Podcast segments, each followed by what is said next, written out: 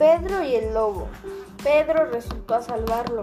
Fue por una cuerda y se subió al muro de barda y ahí brincó. A una rama cercana trepó en el árbol, ató la cuerda y preparado una trampa para el lobo. Una vez hecho el nudo chifló al pajarito para que pareciera por el centro del círculo de la cuerda. El ave entendido la señal e hizo la indicación.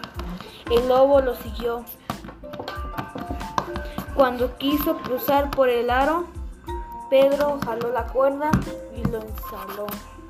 Así fue como este jovencito atrapó al temible lobo del bosque. Fin del cuento. Ah.